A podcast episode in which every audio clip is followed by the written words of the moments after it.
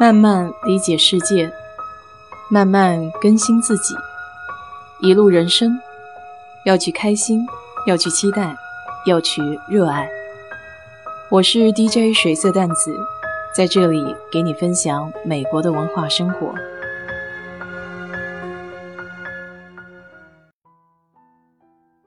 这两天网上的一篇文章，几乎是把北美这边的华人炸开了锅。你要是对事件的来龙去脉比较感兴趣的话，可以去搜一下“硅谷渣男”。在这里我就不赘述到底是怎么一回事了。一句话简单概述，就是不要轻易的考验人性。咱们中国人对遗嘱这件事情还是比较忌讳的，总觉得人都还没有过世，然后聊到遗嘱这些问题，好像有一些不吉利。但在老美这边是非常正常的一个程序，在美国这里没有遗嘱，一样是会照着自然的继承权来按顺序划分。但是比较麻烦的是需要到法庭上去继承。那么这个过程呢，不仅漫长，而且还会有一定的费用。所以很多人为了帮自己的子女或者其他的家人避免这个法律流程。就通过一些手段，比如说制定一些生前的信托，这个其实就是在人还活着的时候，创建了一些法律文件来规划死后的遗产。生前信托相对于遗嘱来说，它最大的区别是可以保护隐私，而且不需要走遗嘱认证的程序。缺点就是设立的时候，它的成本相对于一般的遗嘱来说要高一些。而且还会有一定的后续管理费用。大多数比较有钱有名的家族都会给自己的子女设立信托。对于他们来说，信托是一种避税的方法。信托又可分为可撤销和不可撤销两种。一般设立不可撤销信托的主要原因就是出于财产和税收方面的考虑。其实信托从字面上就很好理解它的意思。你的钱和资产一旦放进到信托里面，它就不再属于你了，所以它才会免除一些对资产收入产生的一些纳税义务。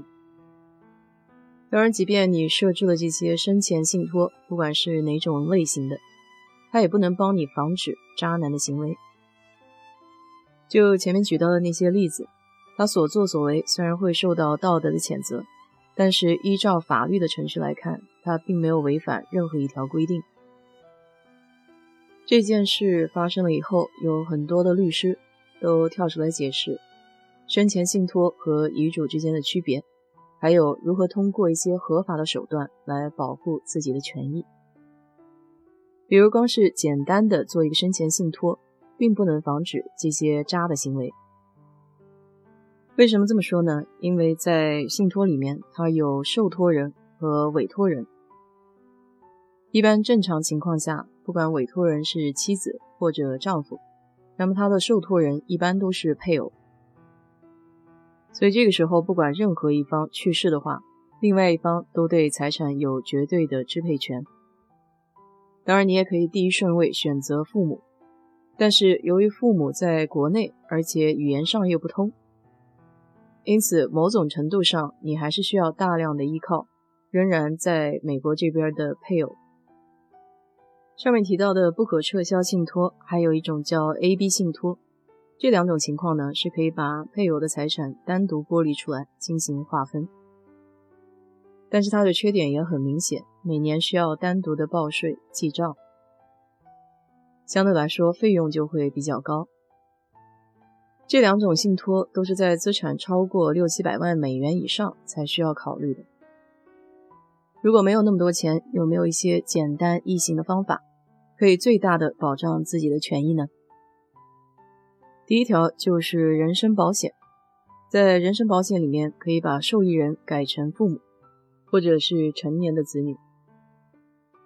第二个方法就是可以把 401k 的退休保险金受益人改成父母。或者是成年子女，但是这里的话需要配偶的同意。更加应该平时带着做的事情是，如果父母的经济条件一般，自己在美国这边挣了一些钱，还是应该定期给父母寄一些钱。道理虽然都懂，但不是所有人都可以坚持这样做。当然，这网上爆出来的事例也是一些比较极端的个例。网上一位网友还留下这样一段评论：这个硅谷男生凭一己之力，让成千上万的华人男同胞昨天晚上在家挨批斗，还让成千上万的华人在职女同胞修改人寿保险的受益人，同时替生前信托还带去了海量的生意。这也算是在历史上写下了自己浓墨重彩的一笔。